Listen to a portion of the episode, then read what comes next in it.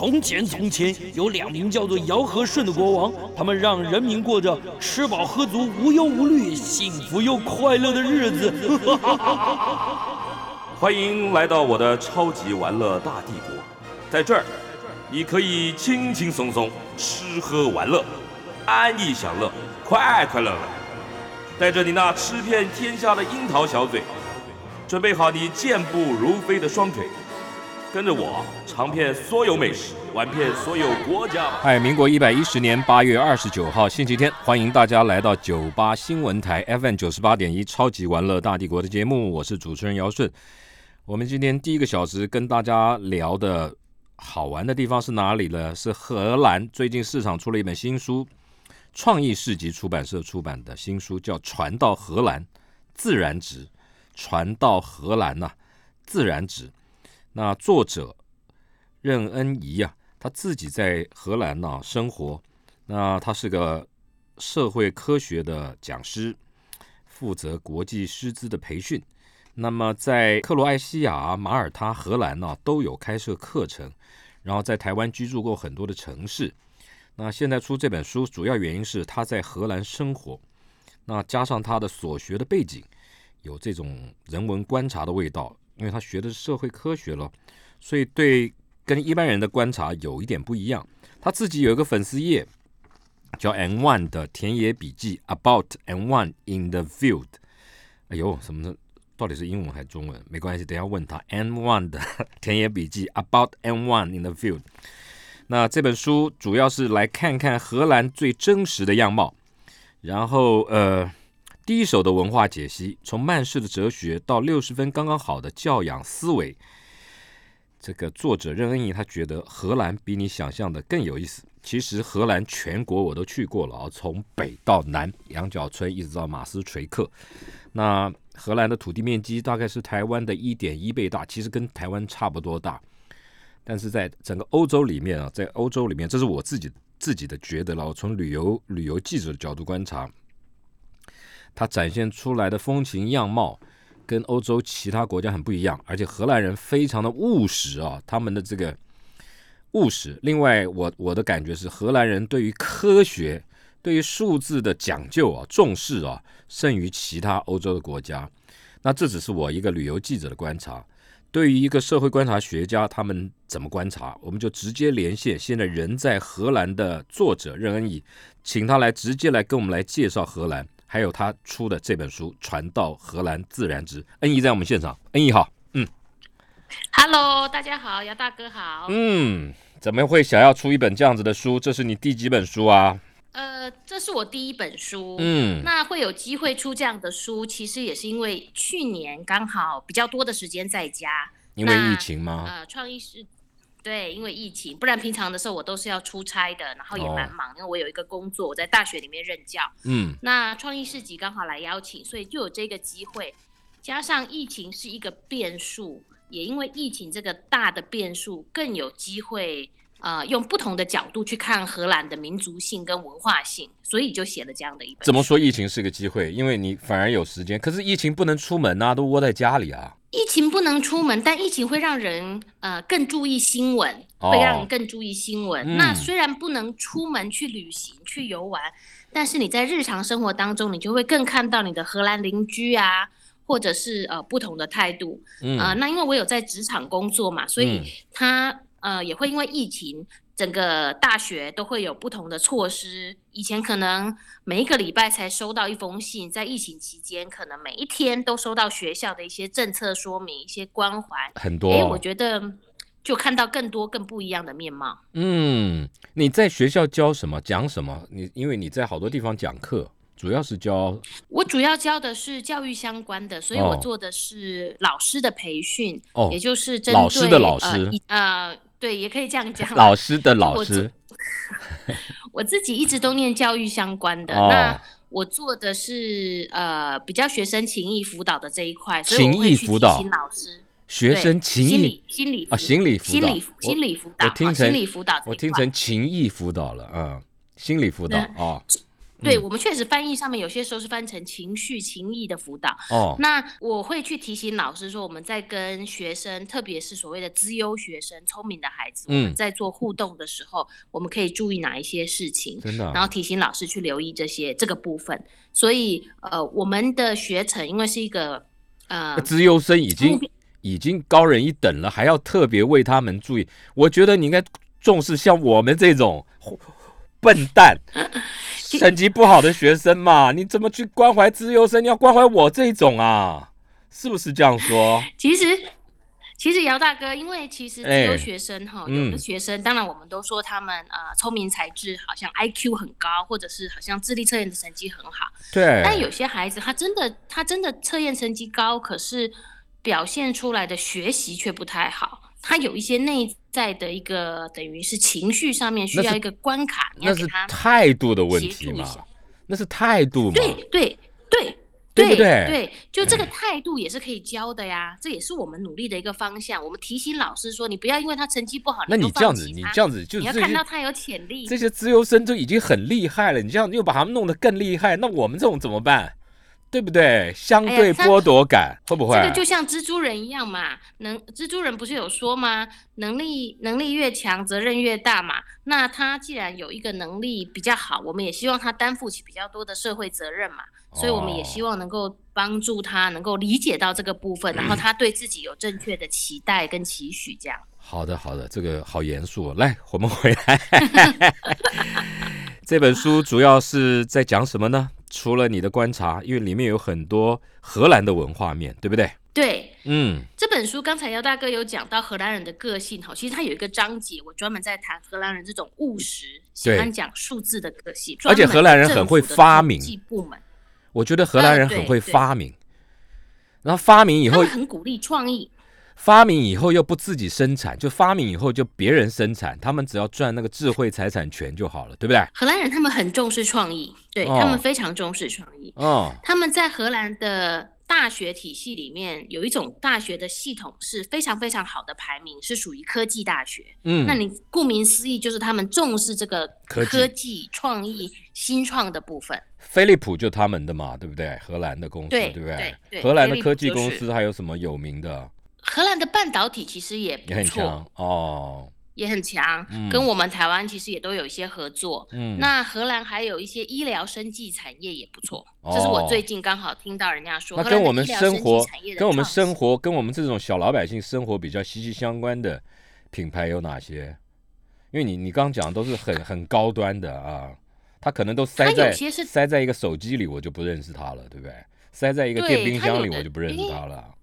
嗯，他最有名的大概就是飞利浦吧，我想对我们来说，OK，对飞利浦，嗯，对。那台湾有台湾有呃，之前有展览那个黄色小鸭，我记得设计师也是荷兰的，OK。那台湾的高雄的魏武营，嗯，他的那个哦，那个设计建筑对。师也是荷兰，对对对对对对，很厉害啊。好，我们从书里面来聊了，就你刚刚讲的务实这件事情，有没有一些例子？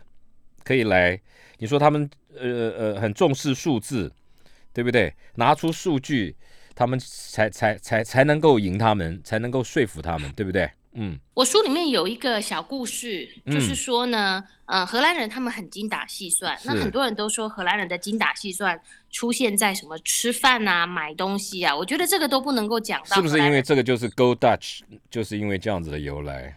其实勾大曲是人家栽赃在荷兰人身上的，就是说它是一个英国的片语，但是他栽赃就说荷兰人很小气，真的。但我觉得这个都不足，比较不足以显示出那种整体的务实。嗯，例如说，我书里面有个故事是我听来的，嗯，那这个故事是当事者的亲身经验，嗯，就是说。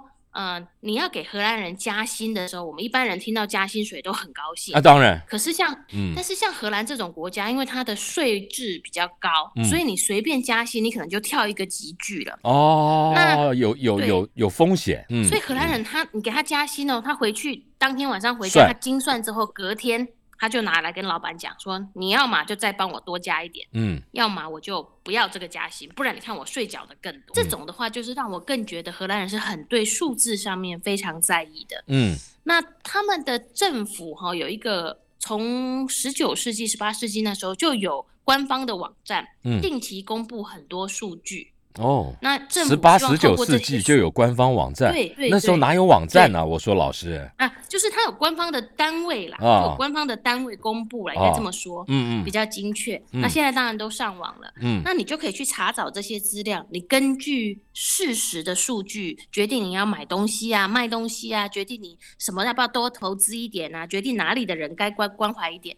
我觉得在数字的统计上面，他们是要求很精确的，做的很细的哦，很务实。对。对，嗯嗯，对，很早就大数据治国这样子，真的假的？哇，那很厉害。我觉得是，我觉得是，他们很早就运用数据的概念来做出一些政策的决策，而且他们也很早就觉得说，哎，这种数据的东西不是放在政府里面，我应该也让民众，如果你有兴趣的，跟生活有关的，哦，OK，所以现在也可以查得到荷兰现在这个疫苗的普及率到底的有多少了。哦，他们这个就是蛮做的蛮精准的。是哦。目前我前一阵子，我前一阵才看到新闻，已经有百分之七十几的人两剂都覆盖完，八成多的人已经打了一剂。哎，你们荷兰是打哪嗯哪一种疫苗？呃，荷兰三种疫哎四种疫苗都有打，我们有打 A Z、交生、莫德纳跟所谓的 B N T，那这里称呼是 Pfizer，就都有。那那你打哪一种？不打。你打哪一种？打到的是 Pfizer。哦，我打到 Pfizer。OK，就自由选择对不对？没有，不不能自由选择啊。荷兰不能现场配配。荷兰不能自由不能选择。是哦。不能不能哦。你配到哪什么就选就打什么。是哦，你所以荷兰也是用配大部分的国家，大部分的国家好像都不能自由选择，在欧洲这边我听到了都是不能。美美国可以，美国可以啊。美国现在好像可以了，美国现在好像早期也是不能选啊。对啊，关岛也可以啊。好，我们进一段广告，带回来啊，继续跟恩怡聊下去。荷兰其实有很多有意思的事情，比如说他们非常重视的是自由，所以在性啊、大麻啊、红灯区啊，这个是大家时常会讨论的，到底是怎么回事？待会儿回来，嗯。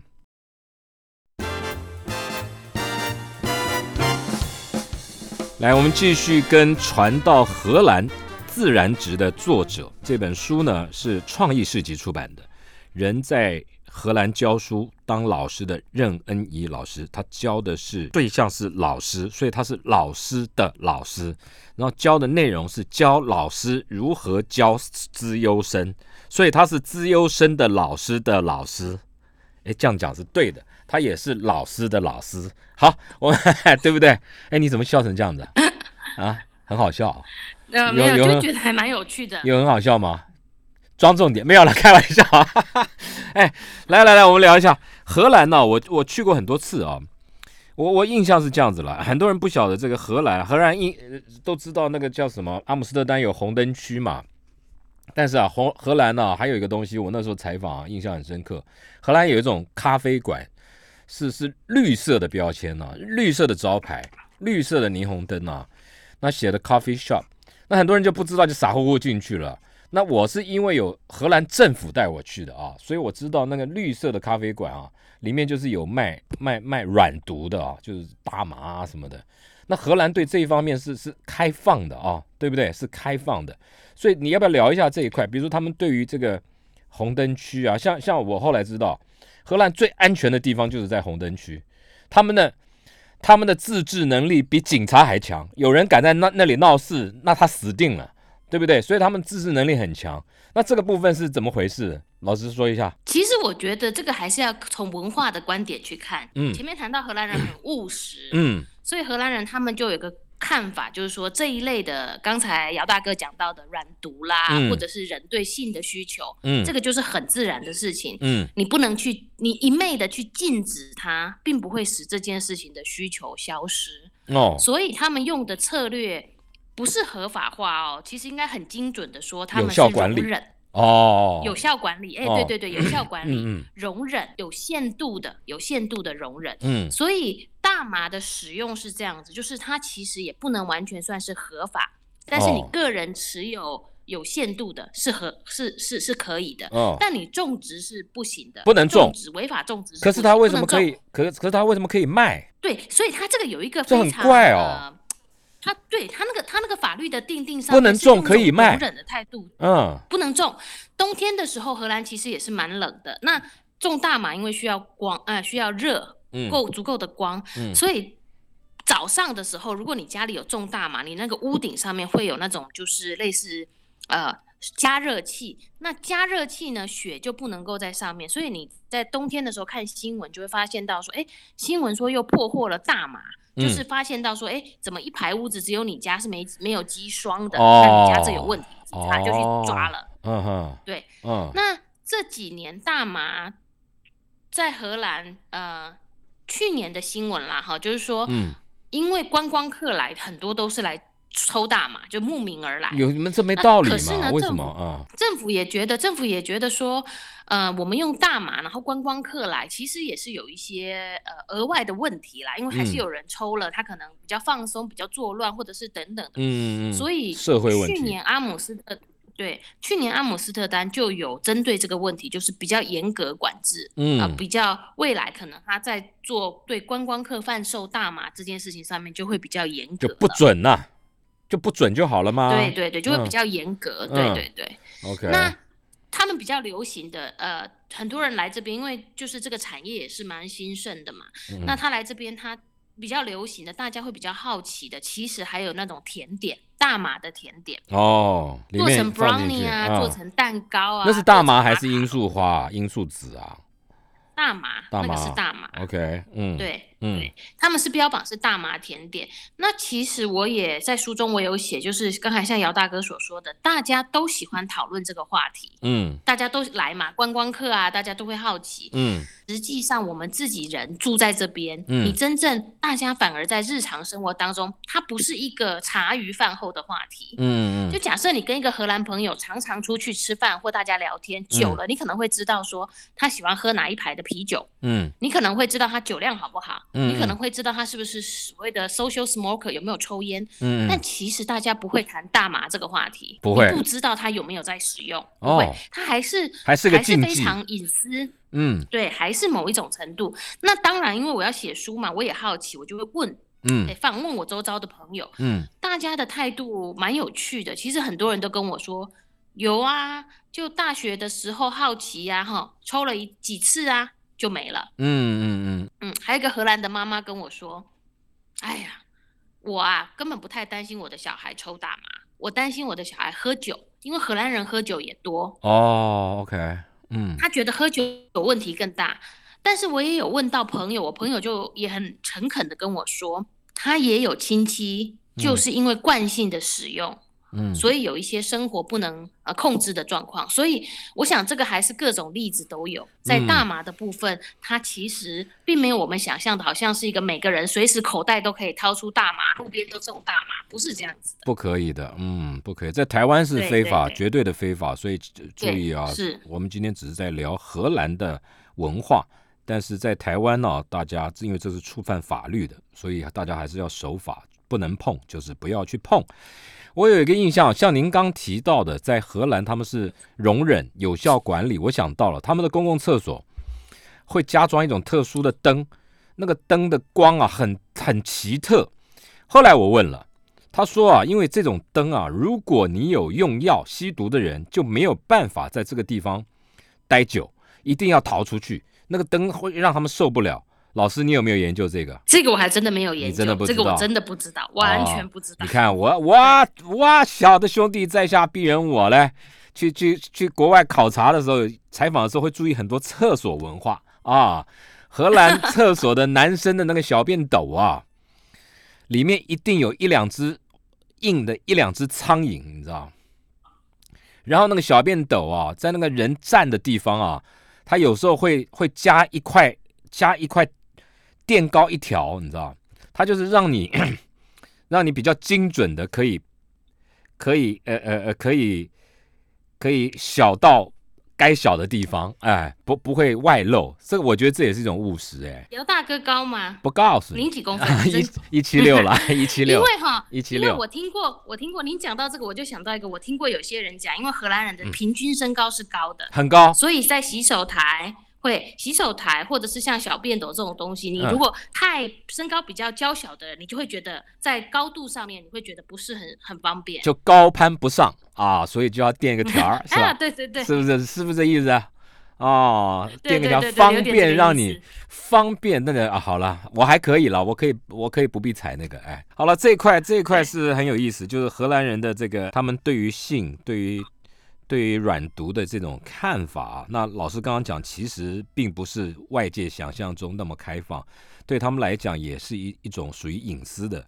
隐私的事情，荷兰的是这样。荷兰的圣诞老公公跟我们认识的圣诞老公公哪里不一样？老师，荷兰的圣诞老公公其实是这样子的。根据考察，我们现在台湾庆祝的圣诞老公公那个胖胖的哈，其实是可口可乐公司创造的一个商业人物，是吗？他当初创造这个，对他当初创造这个商业人物，就是根基于欧洲的这个瘦瘦的荷兰老公公的样子，是吗？可是我我我去过芬兰，我去过芬兰，好，他们都说圣诞老公公源自芬兰啊，嗯，我还去过圣诞老公公村，嗯，对，但他们已经是商业化了。那欧洲的欧洲的圣诞老公公。这个最原始的这个荷兰版的这种，嗯，荷兰德国版这种圣诞老公公，嗯，他本身是瘦瘦的，哦，然后很严肃的，哦，他是坐着船从西班牙来的。在我的书中当中写到的一个比较多的是，呃，因为这个圣诞老公公他早他是他其实就是早年的宗教的主教嘛，嗯，那在那个年代，呃，他有助手，那他助手事实上就是当时的呃黑人的。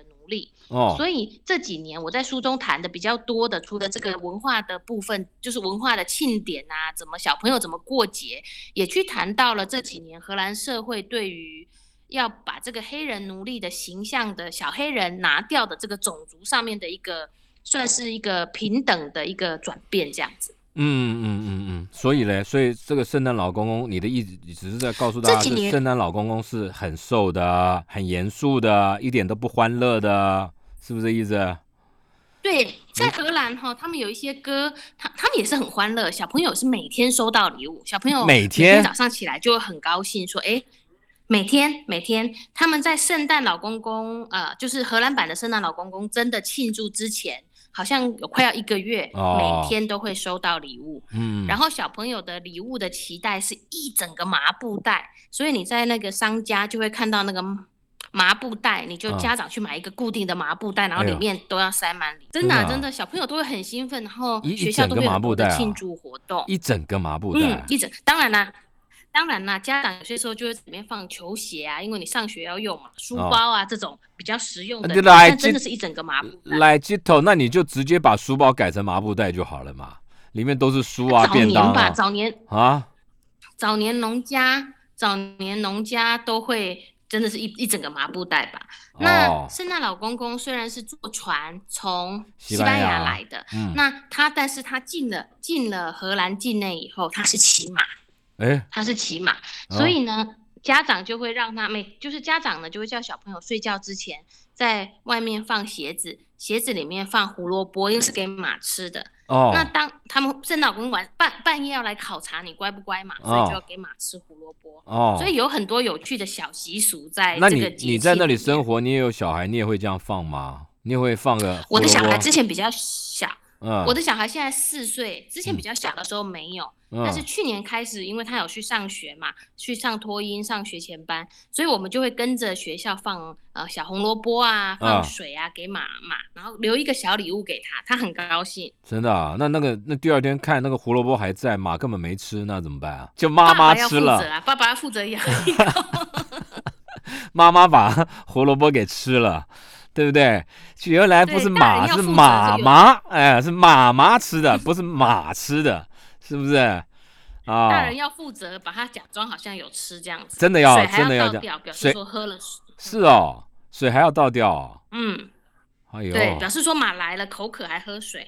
哦，OK，这个，所以这是荷兰。我我以前有采访，三十年前我刚入行，在报社当旅游记者。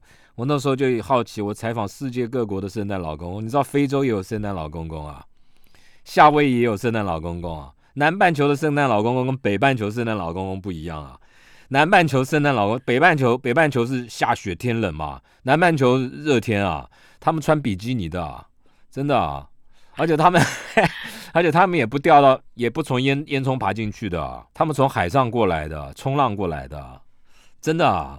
这真的很有趣，是不是？这同样一个圣诞老公公，在世界各国有不同的不同样子，对不对？好了，这个是这是很有趣。我们再进一段稿，待会回来啊，再跟恩怡聊其他荷兰相关有趣的事情。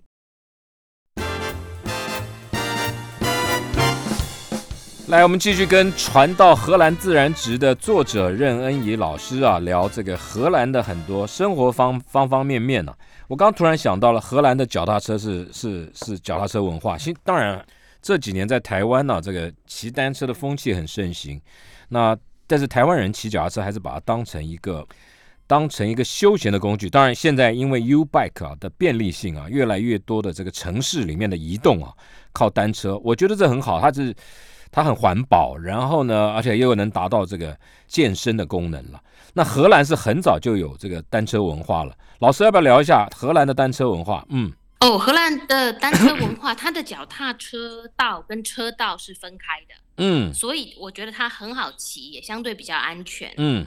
那可是呢，因为荷兰人他不是把单车当休闲，他是正式的一个交通工具的概念，所以大家骑起来也是非常的猛。非常的快，然后大家也都是急着要到达目的地，穿着高跟鞋就骑脚踏车，西装笔挺骑脚踏车的也有，对，所以他们脚踏车是日常生活的一部分。嗯，那因为大家可能从小就骑脚踏车吧，所以呃，在路上我看过好多人，我觉得那已经达到杂耍团的程度了，真的，一边骑脚踏车一边吃早餐。哎呦，对，好厉害，一边吃脚踏一边骑脚踏车吃早餐。我还看过剥橘子的。我还看过打打围巾的，穿脱外套的，反正都很厉害。打围巾啊，那那还好啊，不要打毛打毛线衣的啊，一边取脚踏车一边打毛线衣啊，那才厉害。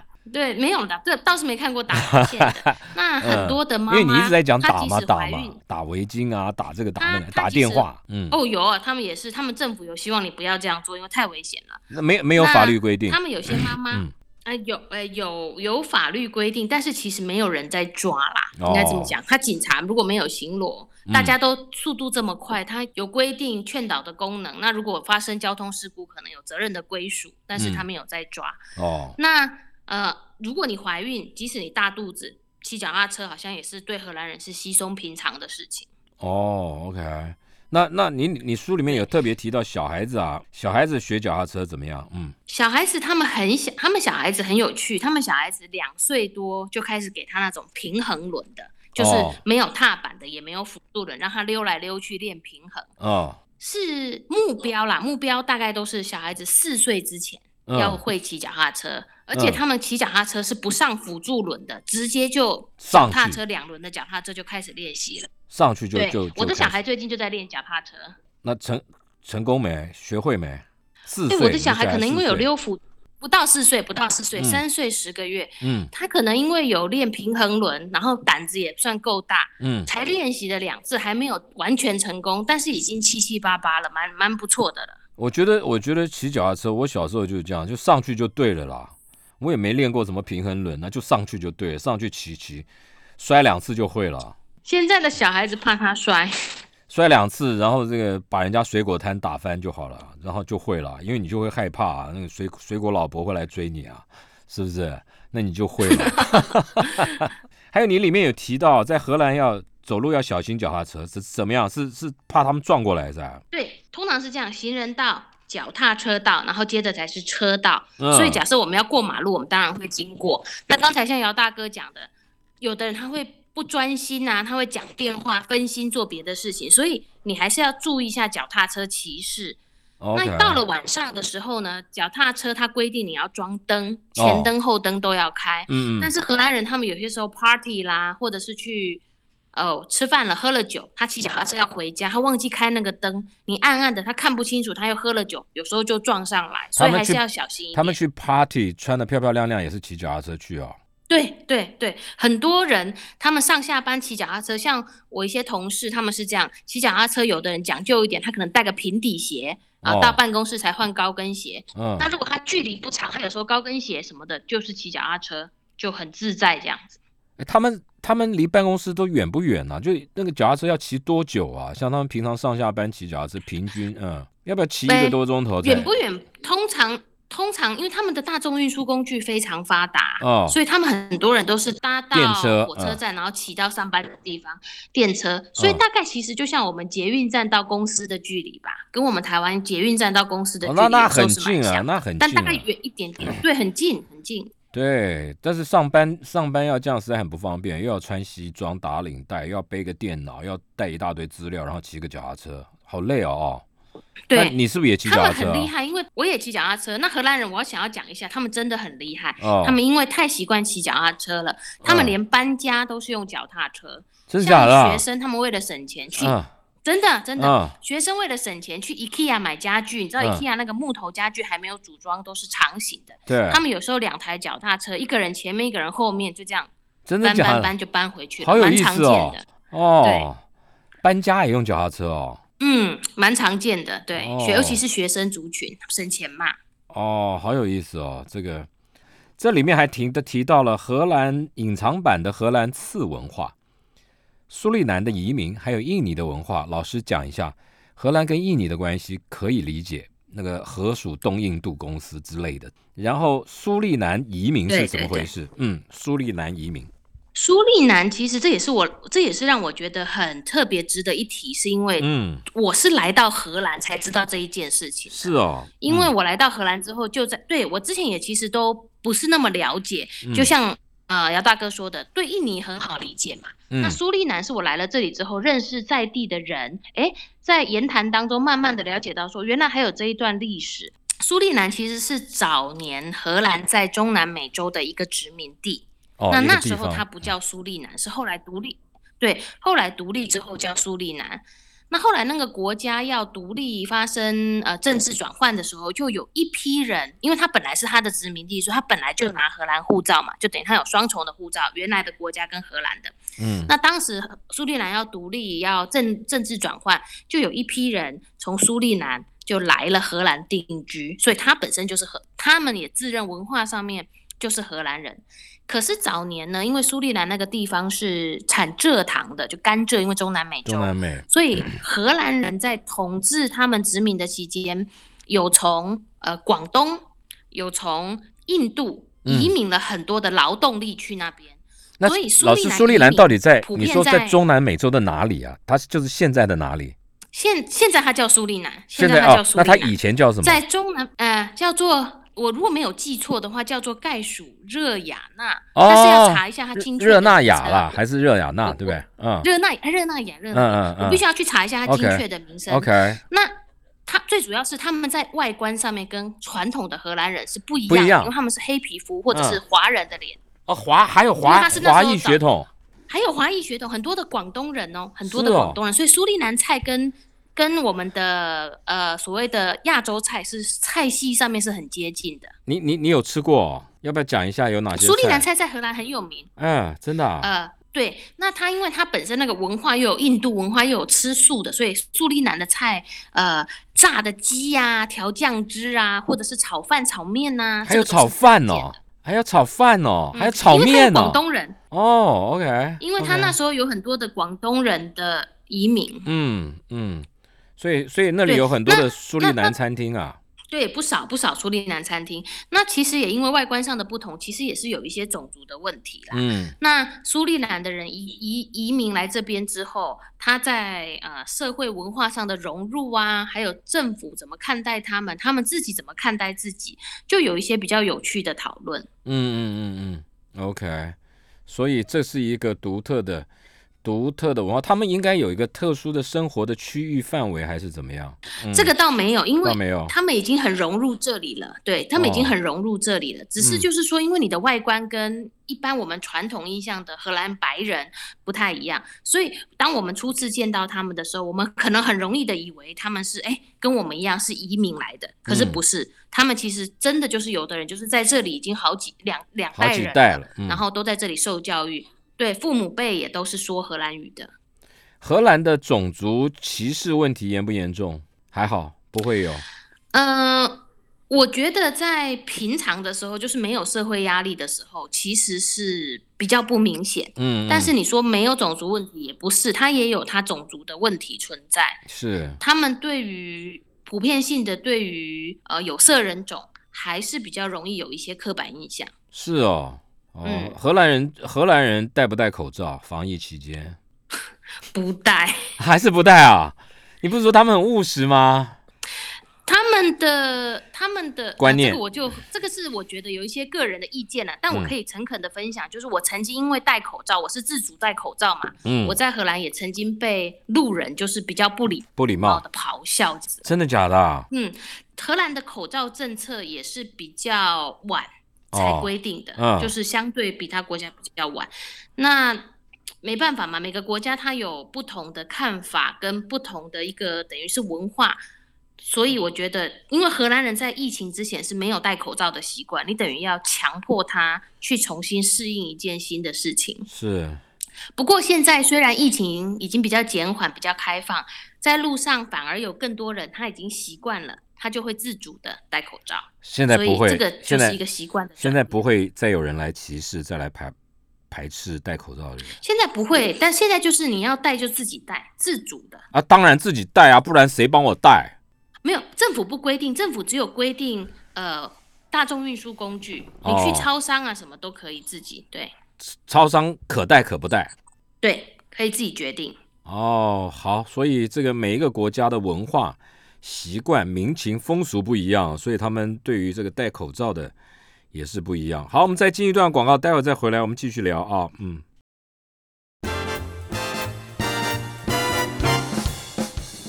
来，我们继续跟传到荷兰自然值的作者任恩怡老师聊，因为他人在荷兰，我们用连线的方式跟他聊荷兰的种种的这个文化。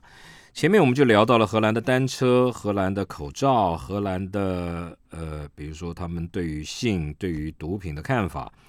哎，最后一段我我我看到了，这里面还谈到荷兰人的对于。医生看病这件事情，他们的生活态度是什么？老师，嗯，你书里面有提到，哎，嗯，对，荷兰对医生看病这件事情是比较认为，呃，大部分的疾病都会自然好，所以大部分的倾向给药，真的，大部分的疾病，例如说，他们也不打流感的，他们也不打流感疫苗的，所以这一次，呃，这次新冠这个 COVID-19 的疫苗，他们愿意打，其实是大家真的是吓到了，不然他们平常是不打流感疫苗的，哦。呃，小孩子也不给药。如果你小孩发烧，晚上也没有什么在看急诊的，医生就会建议你说，你先烧三天，三天之后还烧，我们再来做处理。三天之后我阿达了，小孩子哦，啊啊啊，三天他们就是这样子，他们认为这是身体的免疫反应。那不行啊，那我就已经烧到已经很不舒服，他还是不理你，你抱着小孩去，他还是不理你。他叫他建议你给一点退烧药，但是他的意思就是说你要让他观察，培养免疫力。那这边的小孩子呢？如果拉肚子的话，拉肚子是五天。如果你拉肚子，只要你还能喝水，只要你没有脱水，是五天。是吗？然后他们小孩子也没有打水痘。是你是你个人的遭遇特别凄惨，还是荷兰人都是这个样子？没有没有，荷兰人这点非常出名。那荷兰我的朋友是英文的英文的亲子部落格，他是外国人，他最有名的一篇文章也是怎么在荷兰跟医生打交道。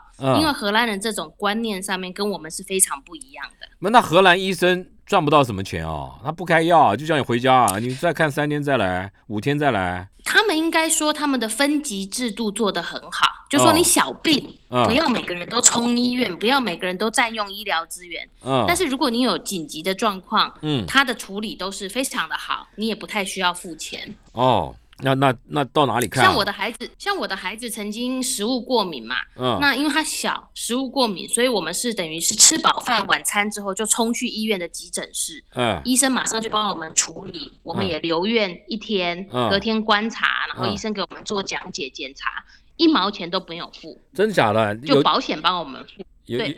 但是也不是健保，那个是你自己的保险，对不对？对，但它也不是特别的贵，它也不是特别的贵，就是跟着你工作，因为你每个人都要有保险。嗯，所以我觉得它是医疗的医疗的分层分责做得很好。嗯，社会福利做的也不错。嗯，对，社会福利做的不错。那荷兰小孩子也每一个人都是没有在打水痘疫苗的，他们不流行打水痘疫苗。不，但是一定就让小朋友出水痘。一定会犯的嘛，对不对？那就让他出，就让他出水痘，就让他出水痘。所以到了三四月的时候，三三的小孩几乎每个人都是一点一点一点，因为大家都是水痘。那不是都坑坑巴巴所以他们的医疗观是比较自然的。对，哎，还好小朋友其实不太留疤啦。是哦，你去抠他挤他就会了，就长大跟橘子皮一样。他们有一个对，但他们有一个传统的疗法，就是说用水泡燕麦可以止痒，让小朋友洗澡。那当然，水泡燕麦不用自己泡，用水去泡燕麦。对，这是他们传统的老奶奶秘方。去洗澡就不会痒。对，去洗澡止痒。哦，那你试过是吧？对，我们都试过，因为小朋友长水痘的时候确实会痒。那现在他都有卖那个类似浓缩液，不是你真的？你家的小朋友，你的小孩子，你小朋友长水痘，你也真的就不去治啊，就让他长啊，让他发出来哦。你也是这样子哦，你不会揪，这样子，你不会揪心担心哦。我觉得既然已经人到了国外，然后他这里的属民情是这样，我们也就是入境随俗啊。所以我的小孩除了因为食物过敏必须去医院急诊检查之外，他从小到大感冒啊什么也没有吃过感冒药，只有吃过退烧药，因为你不能让他烧嘛。哦，对你说的退烧药是不是叫做泰勒诺啊？对，它其实就是有点类似我们的，呃，他们这边叫 paracetamol 啦，就是泰勒诺的退烧药，止痛药、退烧药。跟跟跟我们的那个我的小孩从来没有吃过咳嗽药，嗯，没吃过咳嗽药，也没喝过咳嗽糖浆。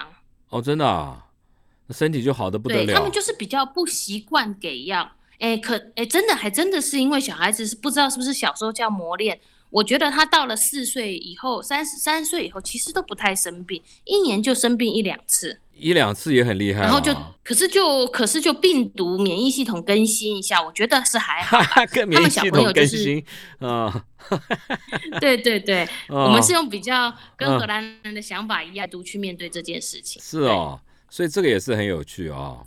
荷兰人的这个旅游休闲观念是怎么样？旅游休闲观念，他们荷兰人自己在地人哈，嗯，呃，很多人都问我什么时候来荷兰最好玩，我都建议大家三月到六月来玩。为什么？因为欧洲的春天、夏天比较漂亮，冬天就不是那么舒服嘛，哈。那荷兰人自己喜欢在七八月的时候去旅行，嗯，那荷兰人自己的旅行就是比较放松，他不像我们台湾人喜欢去参加旅行团看景点。他们可能会去找一个度假的木屋啊，或者是露营的营地啊，去住在那边，然后全家人这样子五天七天的休息放松一下。哦，OK OK，因为我觉得荷兰其实有很多地方是很漂亮，比如说羊角村很漂亮，对不对？嗯，马斯垂克的这个地道，从北到南有好多地方可以玩呐。哎，荷兰也有城堡。对，荷兰人喜欢最喜欢，他们最喜欢。在地的人如果没有去远的国家，他们喜欢去马斯垂克，嗯，因为荷兰的地很平，嗯，整个荷兰基本上比较多是只有马斯垂克，感觉有点丘陵啊，感觉有点高高低低，所以在地人他们有些时候如果今年没有要去更远的地方，他们会去马斯垂克租个营地，租个那个小木屋啊，或者露营的，或者就像姚大哥说的，会去看地道。马斯垂克是一个蛮受荷兰人欢迎的地方。那有一些人会去骑脚踏车，有些人就是说，哎，那我们今年的旅行就是找一个点，然后好好的骑，狠狠的骑一个脚踏车，远远的骑一段，这也是荷兰人喜欢的休闲方式。还有一种就是，呃，坐坐在运河上玩嘛，对不对？运河上有那种船，对对，有那种可以住的那种船，这样一站一站玩。对，荷荷兰人现在如果到阿姆斯特丹。他们有把以前在运河，就是那个看守人住的那种小房子，改装成旅馆。哦，呃，是很多情侣，因为它可以等于是你住在住在运河上，比一般的地面低一点，是很多情侣啊，或者是很多人年轻人来，特别喜欢去住那里，觉得很有风情，那种很有荷兰船屋旅馆，不贵，其实不贵，不贵，设备怎么样？会不会很？设备当然是比较。设备当然是比较简朴一点了，因为它的空间不大嘛。嗯。它的空间不大，那比较不适合小孩子，因为它毕竟是离运河比较近。哦，不适合小孩子，怕小孩子掉下去。因为你小孩子怕掉下去，怕掉下去，怕掉下去。哦。我去荷兰采访的时候，还采访过灯塔旅馆，你知道吗？在灯废弃的灯塔上面放两张床，你知道？然后那个行李要自己扛。对，当然自己扛啊。那个螺旋梯这样咚咚咚咚咚到上面，然后很高。然后灯塔顶端就两个房间，而且它这个房间是因为灯塔是圆形的嘛，它那个房间就是左边半边给你，这个圆半边给你，右边半边给你，也蛮有意思的，我觉得，嗯，你自己你自己去度假的话，你会去哪里？呃，因为我就住在荷兰嘛，所以我去度假其实就临近的城市，呃，国家城市。我去过德国，你住阿姆斯特丹，你你住阿姆斯特丹还是？我住在台夫特。哦，台夫特，OK。我住在台夫特。哦，好。对，OK。我住在台夫特。哦。那像这个这呃这个暑假，我下一个礼拜要带我的小孩去住在动物园。荷兰有一个动物园，住在动物园里住宿的，所以我们要嗯。它是一个，它是一个野生动物园，所以我们会去住在动物园，等于是在荷兰境内旅游。嗯，那我也曾经去住在马斯垂克过，嗯住在马斯垂克看看马斯垂克不同的风景。嗯，大概都是在临近几个国家玩这样。哦，那也很棒啊，对不对？现在现在去旅游，嗯，很不错。现在你们在境内旅游是 OK 的，是吧？是安全的，是吧？境内旅游，呃，有还是有风险啦，但是大家至少你总是不能够一直盯得那么紧嘛，还是要稍微放松一点。哦。所以现在境内旅游就是自己要小心，多洗手，保持社交距离，呃，室内戴口罩，还是要适度的放松一下。真的啊，所以你们是比较比较 open 的啊，我们这里是还是大家还是比较谨慎，嗯。哎，我自己是我自己是防疫做的比较严格，我们家都没有跟别人聚会，在还没有打疫苗之前，因为我觉得我们在海外没有后援，万一大人生病，小孩子难照顾，我们也算防疫的蛮严格。那现在就是说，我们自己打了疫苗，那口罩戴着保护自己，你还是生活必须要恢复一点常态，不然一直都闷在家里，对小孩子也不好。太闷了哦，太闷了。嗯，太闷了，太闷了，受不了。我们已经一年半啦。哎，你还有你最后一点啊，时间啊，你讲一下荷兰人的反差萌。你你说他们个子很高，却喜欢住小房子，怎么回事？对，因为荷兰的房子不大，荷兰的房子相比较其他欧美的国家都不大。嗯，然后荷兰的，因为它的房子不大，窄窄的，嗯，所以在荷兰你会觉得荷兰人是很高嘛，他们本身是平均身高是很高的，嗯嗯，所以你就会觉得那个房子特别的小，尤其是。早期呃阿姆斯特丹那种运河旁的房子，它为了要空间更大的利用，嗯，它的楼梯都非常的窄，嗯，你等于人要爬那个楼梯，又要扛行李，是一个非常大的挑战。对，所以就会觉得说，哎，蛮有趣的，这么高大的，那是古时候啊，现这么小的，那是古时候啊，现在还是这个样子吗？现在荷兰新式的建筑空间也是不是很大，他们房子也都不是盖大型的，嗯，楼梯也都是非常的窄。我住的房子是我租的房子是新式的盖的建筑，可是它那个楼梯也是非常的螺旋，是哦。然后他要把那个占用的面积把它精算到最小。没有电梯啊？你住的地方？我我住我住在 house 里面，才三层楼，不用电梯啊。哦，OK OK，所以也是。很窄，因为我这样看连线，我看你那个书房看起来还蛮宽敞的啊。哦，我现在是在我们的一楼，它是开放式的客厅跟厨房整个连在一起。OK，对，然后我们二楼是书房，三楼是呃一个像是阁楼那样子。贵不贵啊？你说这是租的房子啊？贵不贵？生这个租房子费用，嗯。哦，荷兰租房子蛮贵的，荷兰现在的房价很高，房价一直在往上涨，荷兰的房价也一直在往上涨。是哦。那你这样子划得来吗？呃，因为我们是在这边工作嘛，那我们去，我们其实是因为这个就是疫情之后搬家的房子，我们之前住在公寓，嗯，那疫情因为都要待在家里，小孩子没地方跑，所以我们赶快趁去年的一个空档，就搬来房子里面，我们就有花园。哦，找一个大房子住舒服一点。的措施。对对对，对住舒服，因为我们都在家工作，对我们都在家工作。哦，让自己过得好一点，舒服一点，不要有那么大的压力，闷的，对不对？对，这倒是。对，不然房子太小，又要在家工作，又要顾小孩，会没有办法，受不了啊！克服那个压力，对，是受不了。好了，听众朋友，我们节目时间已经到了，我们现在跟任恩怡连线聊他他书出的新书《传到荷兰自然值》啊，我们是用一种漫谈聊天的方式。聊荷兰的生活和文化，当然了，时间永远都不够。像他书里面有讲，在荷兰的生存之道啦，像书里面有提到很多，比如说刚刚聊到荷兰的次文化啊，荷兰的圣诞老公公啊，还有荷兰的生活体验等等啊。那荷兰一直是国人呢，去欧洲啊，很很喜欢去的国家。